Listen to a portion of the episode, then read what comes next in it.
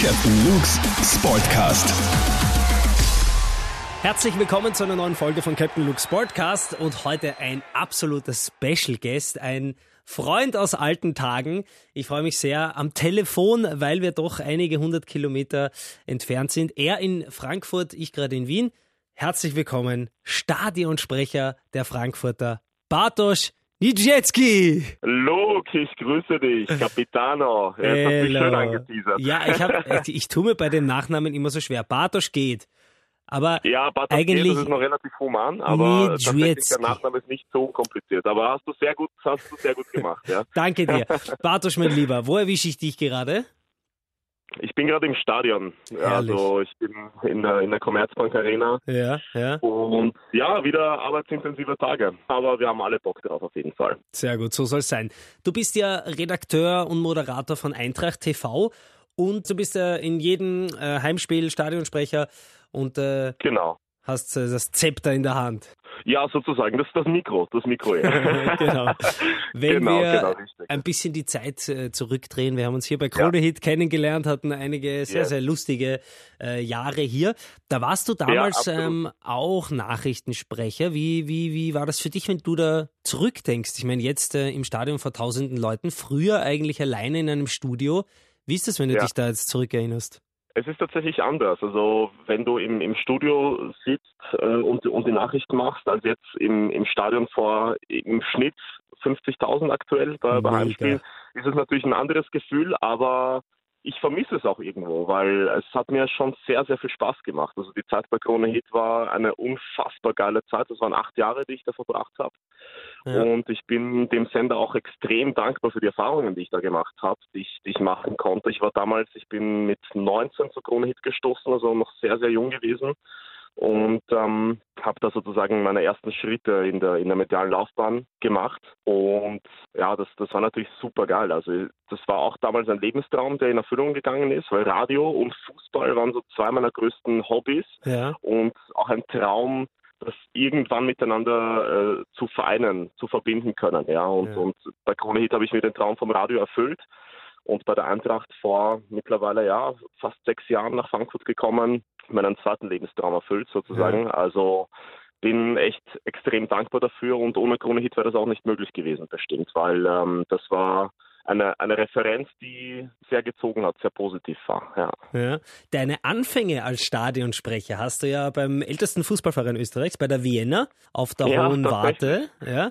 Äh, wie, wie ist das? Verfolgst du die Vienna noch? Ist dafür noch Zeit? Ja, ja, ja, doch. Also ich verfolge generell den österreichischen Fußball so gut es geht. Ja. Mein äh, oder unser alter Krone-Hit-Kollege genauso, Wolfgang Slavik, der Ja. auch bei der Vienna nach mir dann Stadionsprecher war Ja. und jetzt bei, äh, beim FK Austria Wien, der sich auch damit einen Lebenstraum erfüllt hat. Ja, also ich ja. verfolge ihn und, und auch die Vienna und natürlich generell den österreichischen Fußball schon, schon relativ intensiv noch, ja. Was war denn eigentlich damals ausschlaggebend, dass du Wien verlässt und ins Ausland gehst? Mich hat die deutsche Bundesliga sehr gereizt, muss ich sagen. Also ich habe ähm, Verwandtschaft gehabt. Als kleiner Junge war ich regelmäßig in Hessen, weil ein Teil meiner Familie in der Nähe von Frankfurt gelebt hat. Ja. Und äh, das waren so die ersten Kontakte, die ich zur Eintracht damals hatte, äh, damals noch zu Volksschulzeiten, wo wir mindestens drei, vier Mal im Jahr mit meiner Familie hier in, in Hessen waren, um meine Tante, Onkel, Cousins zu besuchen. Und der erste Kontakt zur Eintracht war tatsächlich lustigerweise in Wien, damals, wo Austria Salzburg gegen Eintracht Frankfurt im damaligen UEFA Cup gespielt hat. Da Ja. bin ich zum ersten Mal auf, äh, auf den Verein aufmerksam geworden. Okay. Ähm, und es war so, ja, schon, schon ein Traum von mir, in die deutsche Bundesliga mal zu gehen, in einer medialen Funktion. Und ähm, bin auch der Eintracht sehr dankbar, dass es dann so gelaufen ist, wie es gelaufen ist tatsächlich, ja. Ja, und jetzt äh, stehst du Woche für Woche in einem prall gefüllten Stadion vor tausenden Fußballanhängern. Wie, wie ist dieses Gefühl? Ist das Lampenfieber, nehme ich an, noch sehr da? Also da muss man auch furchtbar Ja. nervös sein, oder? Es geht, also man, man gewöhnt sich tatsächlich daran, muss ich sagen. Es ist nach wie vor etwas sehr, sehr Besonderes bei jedem Heimspiel. Also jetzt nicht so, dass ich sage, ja, puh, ähm, locker, ähm, sondern man bereitet sich akribisch darauf vor. Aber was die Nervosität angeht, mittlerweile ist es eher so eine positive Anspannung, die irgendwo auch dazugehört, weil du top konzentriert sein musst einfach, damit keine Fehler passieren. Aber ich bin kaum noch nervös, muss ich sagen, was, was ziemlich cool ist. In der ersten Saison natürlich, wenn man ziemlich in die Hosen macht, wie ich äh, das erste Mal vor die Kurve gegangen bin ja. und da steht eine, eine rot-schwarz-weiße Wand vor dir. Ja. Ähm, das war schon sehr, sehr atemberaubend. Dieses natürlich nach wie vor. Es ist mega geil, weil die Atmosphäre hier in der Commerzbank Arena echt sehr, sehr besonders ist. Ja. Und ähm, aber es ist, es ist nicht so, dass ich, dass ich nach wie vor sehr, sehr nervös bin, sondern man ist konzentriert, irgendwo angespannt, aber man versucht halt alles rundherum auszublenden, damit man seinen Job sehr gut machen kann. Wie würdest du deinen Werdegang beschreiben? Wie wird man Stadionsprecher? Gibt es da überhaupt ein, ein Rezept? Ja, es ist so, dass ich sehr viel Erfahrung eben bei Krone Hit gesammelt habe, auch wie man, wie man umgeht mit der richtigen Betonung, mit der Aussprache. Ich habe die Radio High School besucht. An mhm. dieser Stelle ganz, ganz liebe Grüße an ebenfalls unsere alte Kollegin Anna Michalski ähm, die mir das sehr viel beigebracht hat. Ja. Und ich habe nebenbei Publizistik und Kommunikationswissenschaften studiert, also gleich nach der Matura, habe das aber nicht zu Ende gemacht. Ich habe dann geswitcht auf äh, Sport- und Eventmanagement berufsbegleitend an der Uni Krems. Mhm weil ich dann schon eher in den, in den Sportbereich auch gehen wollte. Es gibt jetzt nicht so eine, so eine äh, tatsächlich Stadionsprecher-Moderatorenschule, aber ich lege jedem ans Herz, eine tatsächlich eine Sprechtechnik- und Moderationsschule zu besuchen. Da lernt man echt sehr viel, wie man auch mit der Stimme arbeiten kann, auch in gewissen Situationen, vielleicht auch in Krisensituationen, also Stichwort Krisenmanagement, wie man damit umgeht. Und das hat mir zum Beispiel sehr geholfen auch. Wie bereitest du dich auf die Heimpartien vor? Gibt es da einen Ablauf, den du immer gleich machst oder, oder wie schaut so eine Vorbereitung aus? Ja, also wir haben ein, äh, ein Konstrukt erarbeitet uns, wie wir das Rahmenprogramm aufziehen möchten. Wir setzen uns in der Regel immer in der Sommerpause, also nach bzw. vor einer Saison zusammen im Team und besprechen, welche Inhalte sind gut, welche Inhalte können wir streichen, was wollen wir neu machen, was wollen wir noch cooler machen, vielleicht neue Aspekte reinbringen ins Rahmenprogramm an Heimspieltagen und dann ist es so, dass wir uns in der Woche vor dem Heimspiel immer zusammensetzen mit meinen Teamkollegen und den Ablauf einfach mal generell besprechen und dann einen, einen Plan auch erstellen, wo wir uns vielleicht auch überlegen, welche interessante Gäste, welche ehemaligen Spieler und Trainer gibt es, äh, die wir, die wir am Heimspieltag ähm, interviewen könnten ja. vor dem Rahmenprogramm. Ähm, als, als ein Beispiel, ähm, wir haben damals nach dem Abgang von einem unserer Starspieler, Kevin Prince Boateng, der ja auch eine sehr große und wichtige Säule im Pokalfinale 2018 war, ja. ähm, sein Transfer damals, ähm, weil er hat uns unter anderem verlassen, sein Transfer lief dann so schnell ab, dass er nicht mal die Gelegenheit hatte, sich so richtig von den Fans zu verabschieden. Ja. Und da war es so, dass wir vor einer Europa League-Partie, vor einem Heimspiel, wo er gesagt hat, äh, eine Woche vorher, ich möchte unbedingt vorbeikommen und ich möchte diese Gelegenheit nutzen, wenn ihr mir diese Plattform bietet, dass ich mich von den Fans verabschiede, dass wir ihn dann eine Viertelstunde vor Beginn der Partie eingebaut haben. Und das war, glaube ich, jeder hatte Gänsehaut in dem Moment, der im Stadion war, cool. weil das so e-, extrem emotional war. Also wir versuchen immer wieder auch so, so Gänsehaut-Momente zu kreieren, ja. um die Fans und die Mannschaft nochmal gemeinsam zu pushen, ähm, vor, kurz vor Anpfiff. Sehr cool. Bist du eigentlich persönlich mit äh, den Spielern befreundet? Ähm, sicherlich nicht mit allen. Also ich muss sagen, ich habe ein, ein sehr, sehr gutes, positives Verhältnis zu allen Spielern. Also es gibt jetzt nicht so Problemkinder, wo ich sage, okay, mit dem kann ich gar nicht. Aber mit einigen bin ich auch privat gut befreundet. Auch mit dem Hintim mittlerweile, äh, der ein, ein, sehr, sehr feiner Kerl ist. Ja. Mit ihm verstehe ich mich sehr gut und auch mit den Trainern. Also Adi Hütter und Christian Peintinger und auch Armin Reutershan. Ähm, Top-Typen, mit denen ich ähm, wirklich auch privat sehr, sehr gut klarkomme, ja. Ja, der Trainer, du hast ihn angesprochen. Adi Hütter ist ja auch ein Österreicher. Wie hast du den kennengelernt? Es war so, dass der Adi kurz nachdem klar war, dass er zu uns kommt, hat er sich in Frankfurt hier auf der Geschäftsstelle allen Mitarbeitern und Kolleginnen und Kollegen vorgestellt und ist gleich extrem sympathisch rübergekommen. Und bei ihm war es so, dass wir ungefähr ähm, zwei Monate oder einen Monat vor Saisonbeginn ähm, kam er ins Museum und wir haben einen großen Rundgang gemacht mit ihm durch das Eintracht Frankfurt Museum. Ja. Unser Museumsleiter ihm die Katakomben und das Stadion und alles gezeigt hat.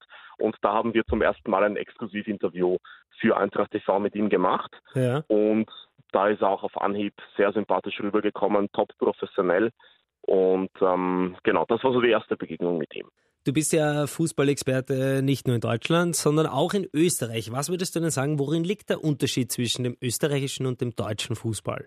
Es ist, glaube ich, äh, Loki, so, dass ähm, also es ist ja auch so, dass die Österreicher kicken können. Man sieht es ja auch am Nationalteam, das ja. sich jetzt ja auch schon für die für die EM qualifiziert hat. Also wir haben einen sehr guten Fußball in, in Österreich generell und das Interesse ist ja auch da. Aber ja. irgendwie schafft man es kaum, die Massen ins Stadion zu holen. Da mhm. müssen sich die Vereine mal überlegen, welche Maßnahmen kann man ergreifen, um das mehr zu pushen, um das Stadionerlebnis an sich vielleicht noch attraktiver zu machen. Also ich stelle mir immer ein großes Fragezeichen, warum kriegt man es nicht hin, mehr Leute ins Stadion zu kriegen? Ja, ja. Woran liegt das? Hier ist es so, dass Heimspieltage in Deutschland für, für die Fans ein absoluter Feiertag sind. Ja. Äh, es ist sehr schwer mittlerweile an Karten, speziell an Dauerkarten ranzukommen. Mhm. Und ähm, man hat es hier einfach geschafft, äh, aus Fußball so ein irgendwie so ein, so ein, nationales Kulturgut, ein Heiligtum irgendwo zu machen. Ja. Äh, die mediale Berichterstattung ist, ist extrem, ja, was vielleicht in Österreich auch nicht so groß ist, ja, weil du hast hier einfach mehr Medien, die mehr, noch mehr über den Fußball berichten. Ähm, punkto zum Beispiel auch Sky Sport News HD mit, mit 24-7 äh, Berichterstattung, wo ja. ein sehr großer äh, Fokus auf dem Fußball liegt. Und ähm, hier wird Fußball einfach generell noch mehr zelebriert. Aber das Potenzial in Österreich ist sicher noch bei weitem nicht ausgeschöpft. Ja, ich glaube, äh, vor allem bei den Fans sind die größten Unterschiede äh, bei, mhm. den, bei den äh, Fußballligen in Österreich und in Deutschland, weil ich glaube, da geht es sogar bis in die dritte Liga, wo, wo die ja. Stadien ausverkauft sind und die Fans total verrückt. Und bei uns ja, äh, sind nicht mal die ja. Top-Spiele so richtig ausverkauft, aber mhm. ja, da hast du wohl recht, so, da muss was gemacht werden. Ja. Ja, man merkt ja auch in Frankfurt zum Beispiel, wenn du vier Stunden vor dem, vor dem Heimspiel hier äh, an der Arena vorbeifährst, kämpfen die Leute schon teilweise. Die stellen sich einen Grill auf ja. äh, am Parkplatz und, und zelebrieren das wirklich mit Familien, mit Freunden es ist ein, ein Heimspieltag ist einfach heilig. Du hast gesagt, du schaust auch mit einem Auge immer wieder auf die österreichische Liga. Seit ja, Jahren äh, ist da eigentlich Red Bull Salzburg am Dominieren. Heuer erstmals Lask, die ja. die ein bisschen kitzeln können. Mhm. Wie sehr beschäftigst du dich mit der österreichischen Fußball-Bundesliga?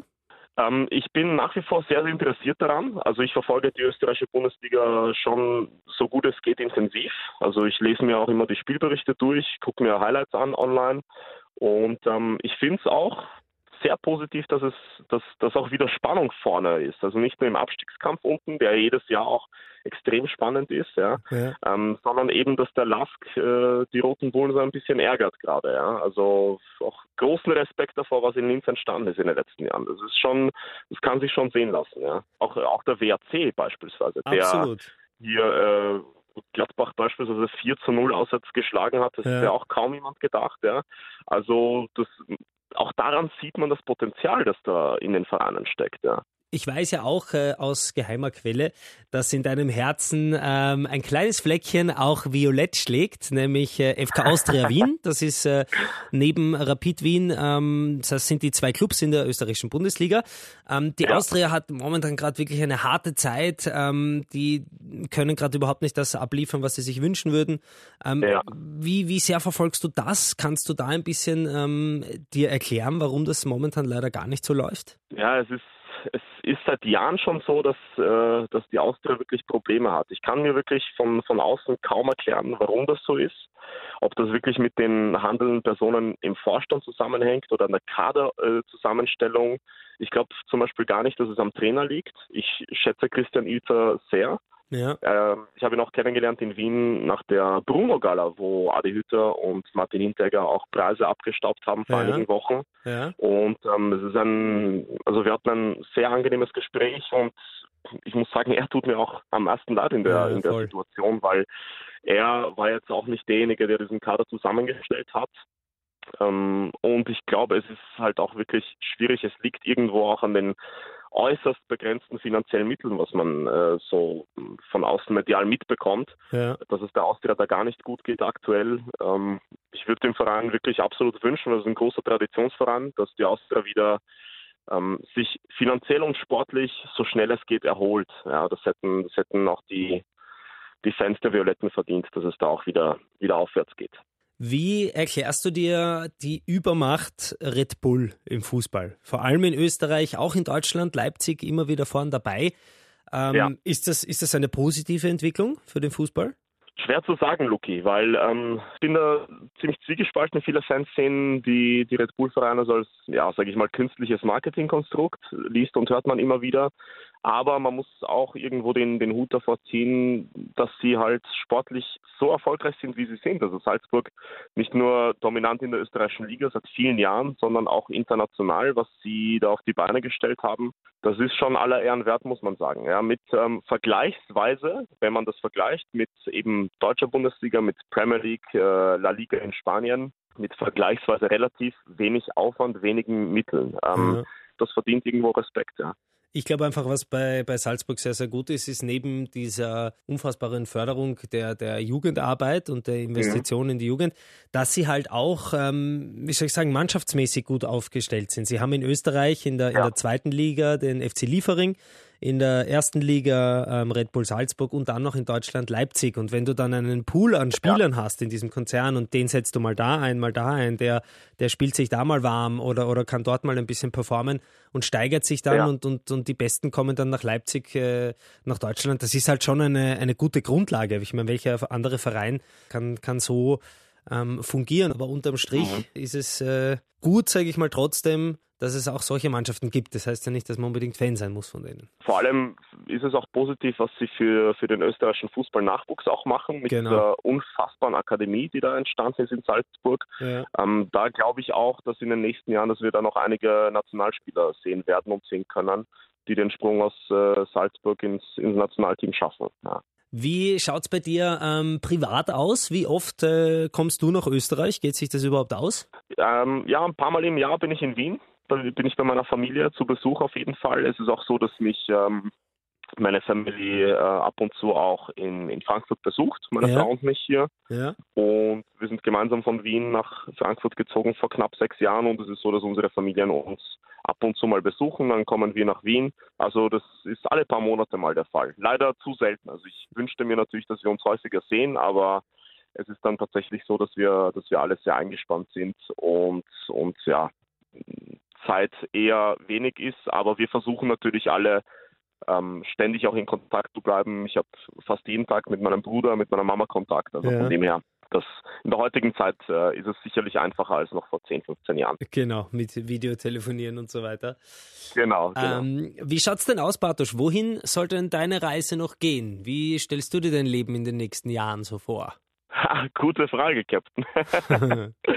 Sehr gute Frage, schwer zu beantworten. Also aktuell ist es so, ähm, ich fühle mich extrem wohl äh, bei der Eintracht und in Frankfurt ja. und ich spiele auch gar nicht mit dem Gedanken, irgendwie was, äh, was anderes, was Neues auszuprobieren, weil ich glaube, dass mein Weg hier auch noch lange nicht äh, am Ende ist und wir haben uns hier so gut eingelebt, ähm, dass ich sage, ich, ich lasse es mal auf, dich, auf mich zukommen. Ja, das, das passt soweit. Sehr gut. Bartosz, dann äh, sind wir auch schon am Ende angelangt des Podcasts. Ähm, ich möchte mich bei mhm. dir sehr, sehr herzlich bedanken, dass du dir die Zeit genommen hast.